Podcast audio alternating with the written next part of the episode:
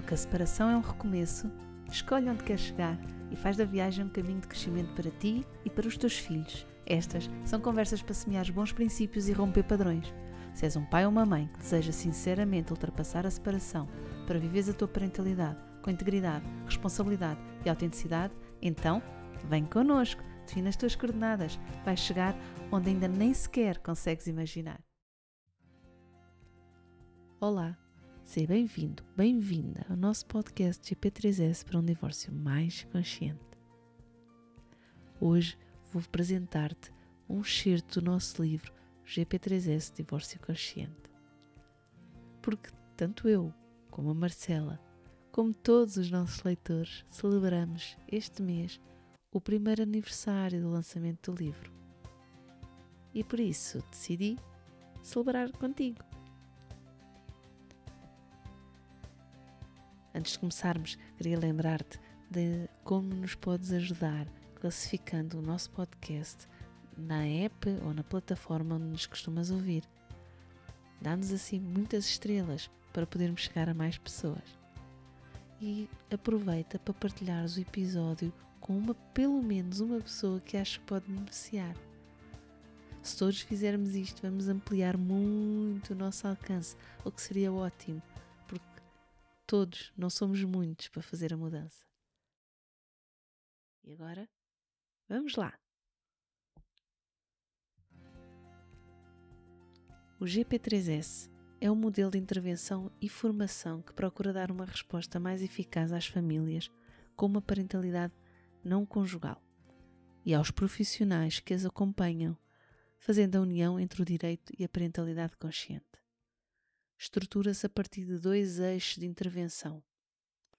Um é o comportamento do progenitor, baseado num modelo de observação de comportamento que cruza a forma como lida emocionalmente com o outro progenitor e como reconhece ou assume a sua responsabilidade pessoal. Outro eixo coloca o foco na relação progenitor-filho ou filhos, Assente nos valores da parentalidade consciente, os pais são convidados a definir as suas intenções, a procurar compreender as necessidades por detrás dos comportamentos e a promover em relação com os seus filhos, compreendendo e aceitando os desafios e conflitos como motores para o conhecimento e desenvolvimento mútuos. O GP3S pode ser utilizado pelos próprios pais, servindo de autoobservação e consciencialização, referência para o desenvolvimento e acesso aos recursos pessoais, através da reflexão, questionamento, tomada de decisão e mudança. Também pode ser utilizado por profissionais que estejam ligados a serviços de apoio a pais, crianças ou jovens em contexto de parentalidade não conjugal. Por exemplo, educadores, professores, advogados, juízes, enfermeiros, psicólogos, assistentes sociais, por aí fora. Pretendemos que o GP3S traga uma mudança de paradigmas a vários níveis, pessoais, institucionais e sociais.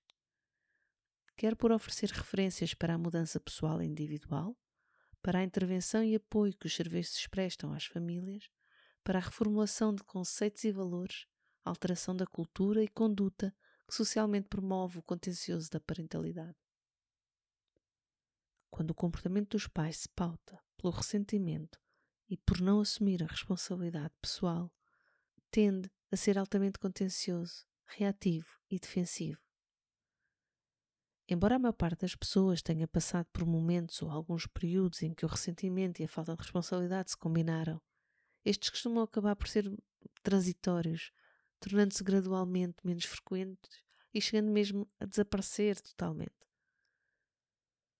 As feridas e mágoas acabam por se ir reparando, quer pela passagem do tempo, quer pela capacidade de restabelecer uma relação e um entendimento suficientemente saudáveis. Alguns pais e mães, quando se sentem encurralados neste estado de ressentimento, de falta de responsabilidade, acabam por procurar ajuda profissional junto de médicos ou psicólogos, ou uma ajuda mais informal com um amigo significativo Há quem utilize muito a prática desportiva ou social que lhe permite criar uma rede de apoio e de restabelecer-se emocionalmente. Mesmo que este estado de grande ressentimento e de falta de acesso mecanismos de, para assumir a sua responsabilidade pessoal, seja ou esteja circunscrito à relação com o outro progenitor, os filhos sofrem, quer por assistir ao impacto direto nos pais, quer pelas consequências que frequentemente acaba por ter nas suas competências parentais. Quando este estado já era anterior ao divórcio e não representa uma reação pós-separação, quando já era transversal aos vários contextos de vida da pessoa, para lá das relações com o seu ex-cônjuge, por exemplo, com os familiares, no trabalho, em amizades, ou quando já passaram vários anos após a separação, provavelmente estamos perante uma situação mais estrutural, um divórcio contencioso, que tende para uma relação parental e uma parentalidade também elas contenciosas. Nestes casos, a ajuda profissional é crucial para 1. Um, uma caracterização do perfil emocional, cognitivo e comportamental dos vários elementos da família. 2. Para o diagnóstico compreensivo das perturbações das relações entre os vários elementos. 3 para a identificação dos elementos com recursos emocionais, cognitivos e comportamentais que podem fazer face ao contexto. 4. Para alocar medidas de apoio e empoderamento a esses elementos. E 5. O quinto, estabelecer medidas de apoio e contenção aos elementos com patologia. O risco dos contextos familiares em que um ou os dois progenitores operam a partir do ressentimento e não assumem a responsabilidade pelas suas emoções, pensamentos e ações é muito elevado. Não sendo os mais comuns, existem e o seu impacto é significativo. Citando Biledi, advogado, terapeuta e mediador. Da minha experiência e da minha pesquisa com profissionais de direito da família, acredito que entre metade a dois terços das famílias altamente conflituosas têm apenas um dos pais com uma personalidade altamente conflituosa que mantém a disputa, enquanto o outro progenitor geralmente está a agir razoavelmente e a tentar proteger os filhos do progenitor altamente conflituoso. Esta também é a nossa experiência. Quando há processos que envolvem uma parentalidade contenciosa, tipicamente envolve um progenitor, ou os dois, neste perfil ressentido e que não assume a responsabilidade pessoal. Este quadro pode fazer parte de uma fase do processo de separação que tende a evoluir positivamente, atenuar e eventualmente desaparecer. Contudo, a forma como o sistema judicial e a rede social familiar lidam com os pais nesta fase pode contribuir positiva ou negativamente para o desenrolar deste processo. Quando se prolonga muito no tempo, para além dos quatro anos após a separação, é de suspeitar que um dos progenitores tenha um funcionamento patológico caracterizado pela tendência para não assumir a responsabilidade e para alimentar o ressentimento. Este funcionamento, regra geral, já existia pré-separação, não se tratando de um estado reativo transitório, mas antes de uma personalidade altamente conflituosa. Embora não seja comum, pode acontecer ambos os pais terem este perfil, nos tribunais, tende-se a diagnosticar estas situações como conflito parental ou conjugal. Não é raro estes termos serem utilizados quase como sinónimos, servindo para descrever o mesmo contexto, uma parentalidade contenciosa.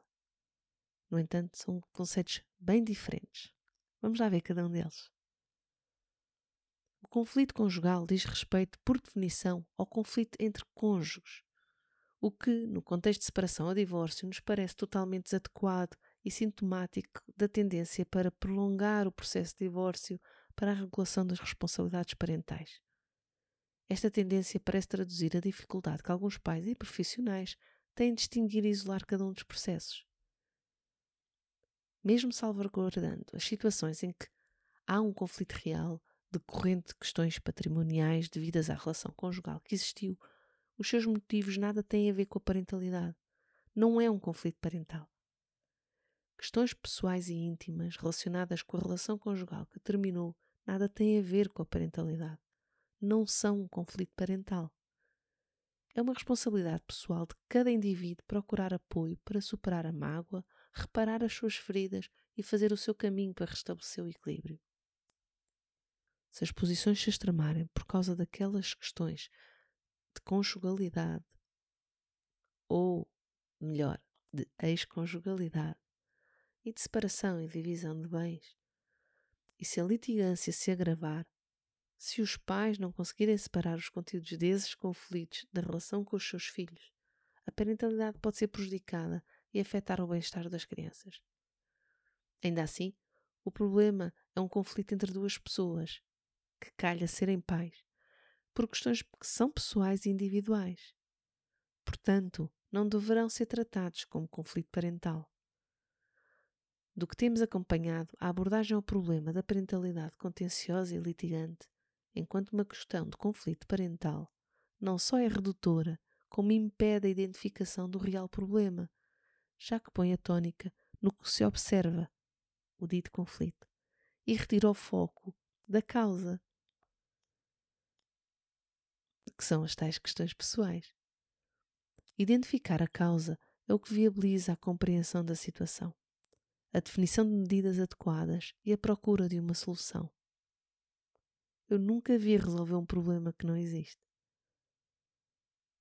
Enquanto continuarmos a recusar olhar para o que está para lá do conflito, para a sua origem, andamos a resolver problemas que não existem. Não estaremos a solucionar o problema, apenas andamos a remendar as suas manifestações.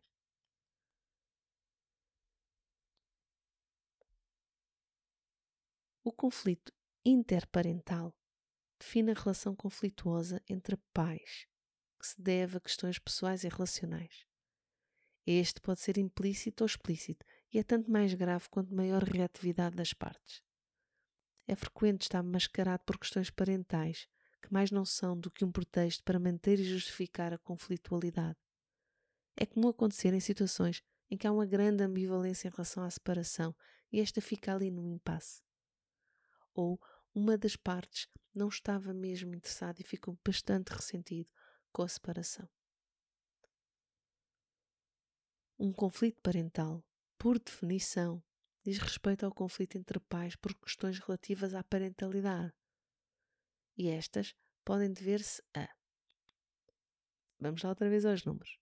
1. Um, valores estruturais, sejam religiosos, opções educativas radicais ou pouco ortodoxas, viver longe ou mesmo noutro país, e que vão implicar decisões, comportamentos e opções que podem ser difíceis de conciliar pelas partes. Nestes casos, o ressentimento pode surgir como resposta emocional ao conflito de interesses e de valores, à dificuldade de conciliar questões verdadeiramente importantes para a identidade dos pais e da que querem construir com os filhos. Geralmente estes assuntos são explícitos e circunscritos à temática que os gera. Por exemplo, se se educa as crianças numa, na religião católica ou na religião uh, muçulmana, por exemplo. Ou se a criança faz uma alimentação exclusivamente vegetariana ou vegana, ou se faz uma alimentação tradicional, não é? Neste caso, os filhos sabem o que divide a opinião dos pais e geralmente, seja qual for o desfecho, as pessoas acabam por arranjar pontos para manter o entendimento, apesar de. O desacordo incomoda os pais, incomoda os filhos, traz perturbação e zanga, mas não ameaça a segurança nem as relações. A tendência é para naturalmente as coisas se reajustarem. Outro motivo é a proteção e segurança dos filhos, que levam um dos progenitores a opor-se aos comportamentos abusivos ou negligentes do outro. Por vezes é o próprio abusador e negligente que acusa o cuidador e protetor, ou que levanta falsos pretextos para a conflitualidade, mascarando o abuso e os maus tratos. Outras vezes é o progenitor cuidador que tem uma preocupação legítima com os filhos e dificuldade real na gestão dos interesses, necessidades e cuidados das crianças e adolescentes, dado o comportamento abusivo do outro. Nestes casos, este funcionamento familiar já existia pré-separação o progenitor cuidador podia não, não fazer frente ao abusador antes da separação, mas ela já lá estava. Infelizmente, muitas vezes, este pai, esta mãe, que é queixoso, queixosa, vê-se forçada a aderir a terapias e a mediações, que nada servem nestes cenários a não ser o próprio abusador. Como diz Elie Wiesel, o Nobel da Paz de 1986, Nestes casos, nós devemos tomar partido. A neutralidade ajuda o opressor, nunca a vítima. O silêncio encoraja o atormentador, nunca o atormentado. Uma nota relevante. Os conflitos parentais e os conflitos interparentais existem entre pais casados, unidos de facto, separados, divorciados ou aqueles que nunca sequer foram um casal. Não é um fenómeno exclusivo dos pais que vivem a sua parentalidade não conjugal. O potencial efeito negativo destes fenómenos é transversal a todo tipo de parentalidade ou conjugalidade. E se por um lado a separação pode fragilizar a parentalidade e os cuidados parentais, por outro, pode ser um fator de proteção dos filhos, diminuição da sua exposição a contextos agressivos e degradantes. A confusão entre estes e outros termos, utilizados no contexto da parentalidade não conjugal, não favorece a resolução dos problemas, não esclarece os novos papéis, nem liberta as pessoas para criarem a sua nova realidade, as suas novas famílias. Na tentativa de criar relações mais construtivas, temos visto surgirem ideias ambíguas e a utilização de conceitos relacionados com relações conjugais extrapoladas para pais que vivem a sua parentalidade não conjugal. Tal como uma família, duas casas, continuar a ser família depois do divórcio, do casal conjugal ao casal parental, ou, mais dramático, matar o casal conjugal para fazer nascer o casal parental. Matar o casal conjugal para fazer nascer o casal parental. A primeira vez que ouvi esta frase senti uma onda de choque, assim, com epicentro bem no coração. Eu não ouvi, mas eu tenho a certeza que reborizei Tive que respirar fundo. Muito fundo. A zanga estava à espreita. O pensamento não era claro. A perplexidade impôs. Eu não conseguia dar sentido ao que sentia. Também não me fazia sentido o que ouvia. Consegui sorrir e tentar brincar. Olha, voltei a rimar conjugal, com parental e com uma obscenidade também terminada em al. A rima ficou poderosa. No contexto daquele jantar entre amigas, ainda deu para rirmos e para me apaziguar. A noite foi mesmo muito divertida. Falámos de coisas sérias e coisas assim meio tontas. A maioria de nós é divorciada ou separada, mas também estavam as casadas. Uma, a outra faltou. Dessa noite ficou na memória a alegria desta amizade íntima e a frase a ribombar na minha cabeça. De início, cada vez que me lembrava dela, só me zangava, só me sentia perturbada. Por isso deixei ficar. Deixei que fosse surgindo e, curiosa, assisti aos pensamentos e sentimentos que apareciam. A rima que inventei também continuava a acompanhar a frase, e mesmo sozinha tinha uma vontade de rir. Acho que esse sorriso foi ganhando assim espaço e leveza para conseguir pensar um pouco melhor.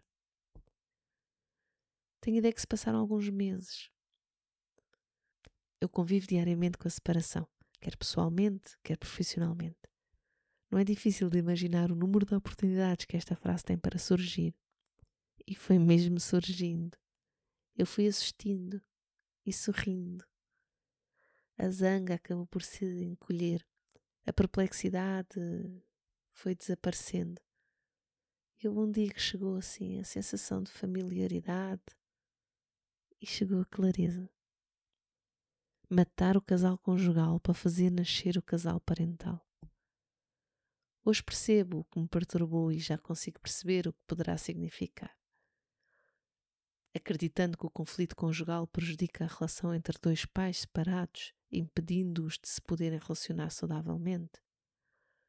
Imaginar matar os pais que outrora tiveram na vida um do outro poderia permitir começarem uma relação nova, assim limpinha, virgem, apagar a sua história de mágoas, curar as feridas, matá-los e depois ressuscitá-los na sua forma só parental, formando um novo casal, mas apenas exclusivamente parental, livre do passado e do ressentimento. Ok, eu percebo. Consigo relacionar-me com a intenção por trás desta vontade com o princípio de começar de novo e de não deixar que os papéis conjugais se imiscuam e prejudiquem os papéis parentais.